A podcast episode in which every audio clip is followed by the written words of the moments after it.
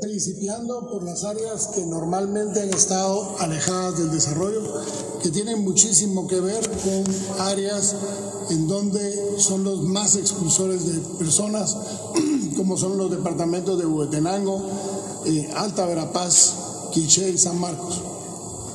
Le hicimos una presentación, perdón, a la señora vicepresidenta sobre las causas que dan origen a la migración y queda establecido que la cantidad de personas que se están yendo del país aduciendo problemas de seguridad es un número muy bajo, que lo que se va a la gente es por falta de oportunidades y que coinciden los municipios y áreas de mayor inmigración con las áreas de mayor pobreza en el país. La lucha tiene que ser contra la pobreza.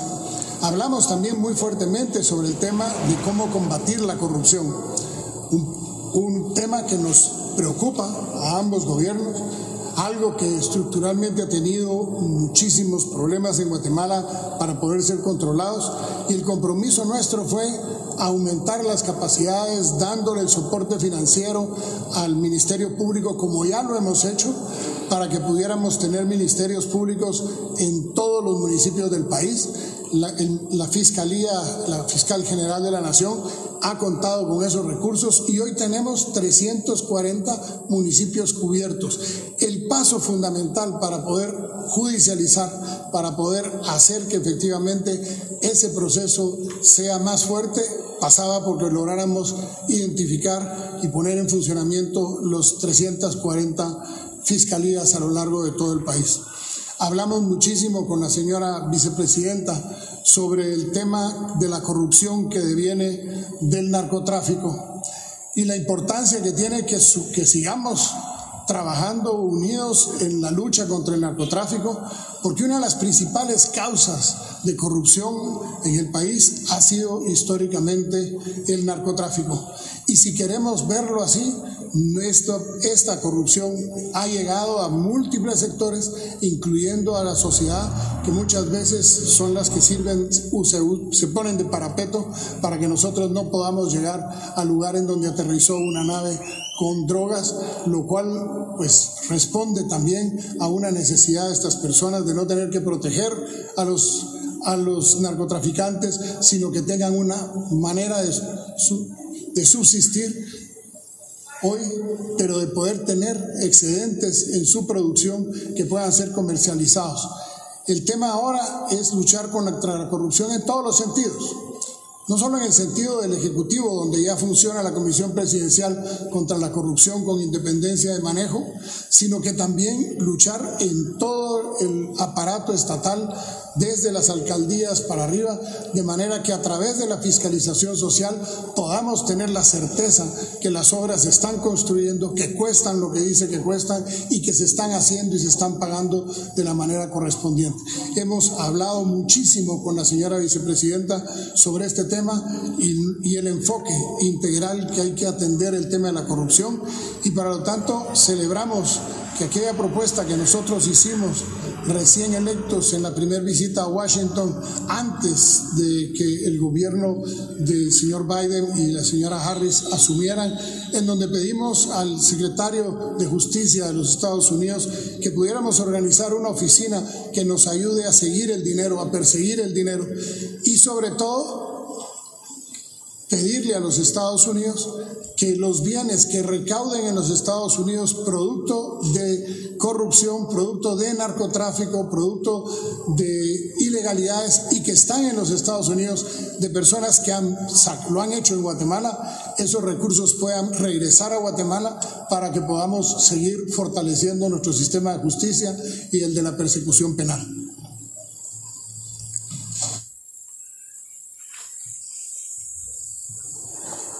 Our next question will come from Ed O'Keefe of CBS. De CBS. Señora vicepresidenta, un placer verla.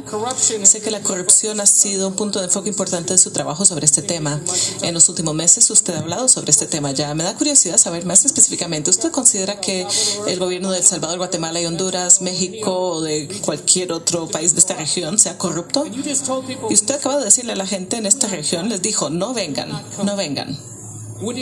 ¿Sería justo percibir que el trabajo del gobierno de Biden en frenar la migración ilegal es un fracaso si están tan desesperados y aún siguen viniendo?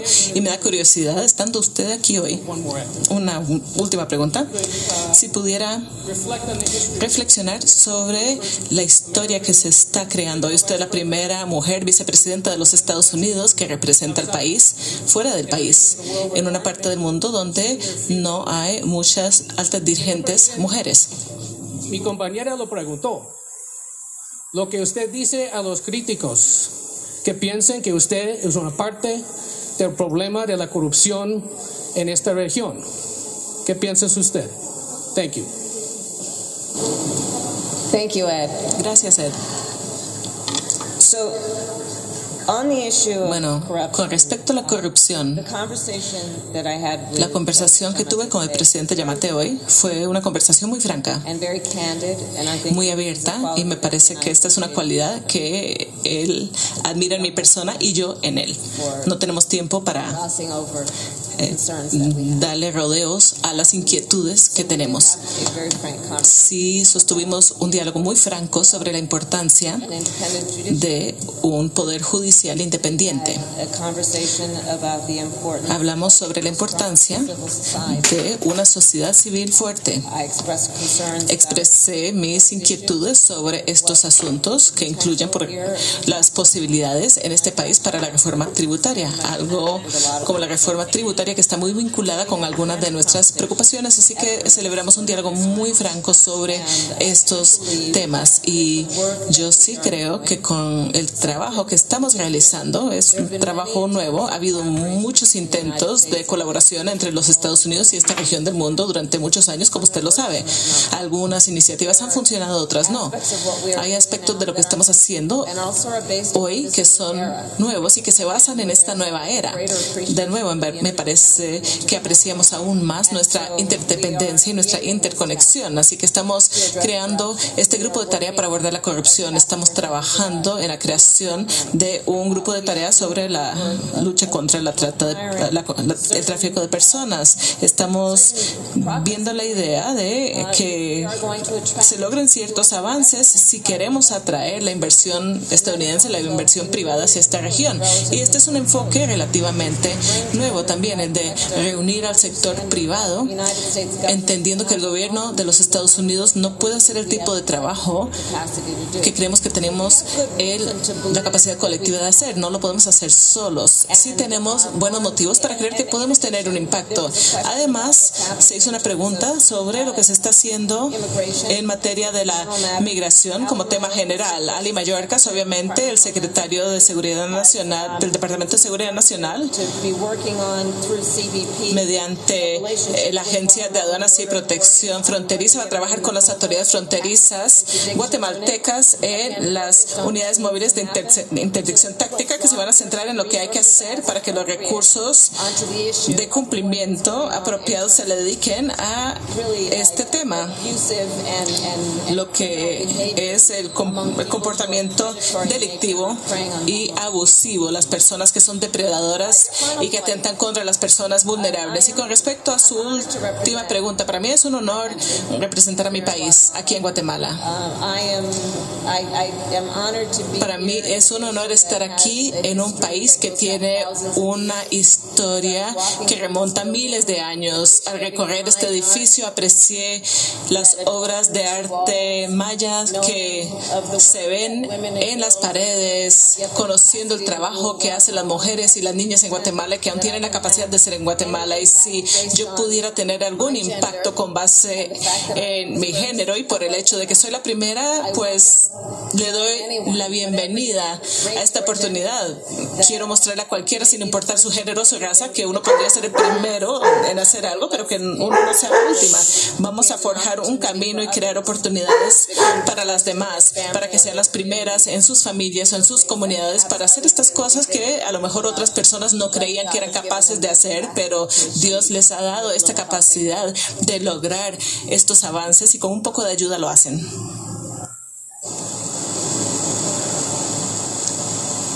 Las redes, más que información, llevan desinformación.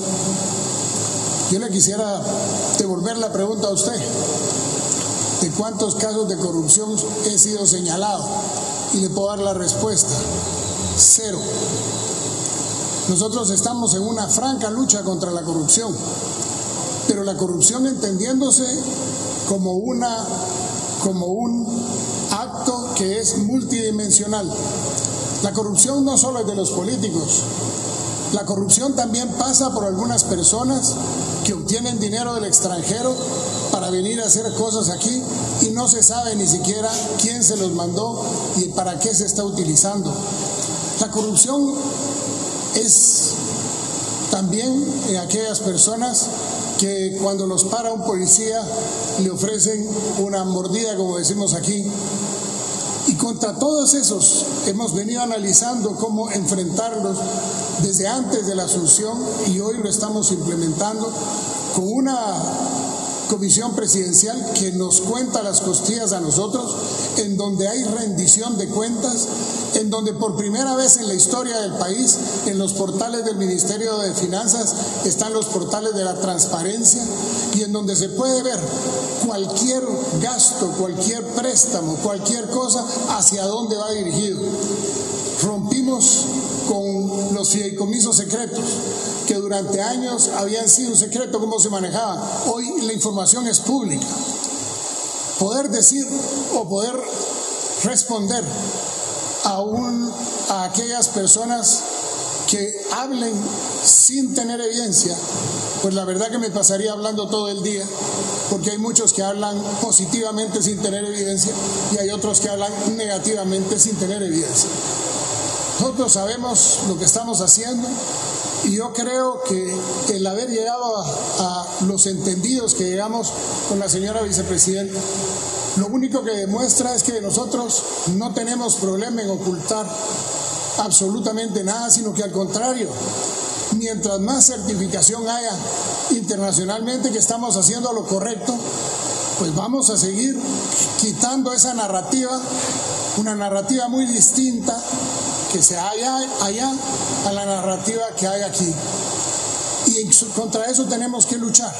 Y lo vamos a luchar haciendo, no diciendo, lo vamos a luchar construyendo, no armando trincheras ideológicas, porque el hambre no tiene ideología, porque el desarrollo humano se requiere más que ideología, se requieren hechos concretos. Y le hemos dicho al gobierno de los Estados Unidos que para el gobierno de Guatemala no nos interesa que venga un solo dólar directo al gobierno de Guatemala, no nos interesa.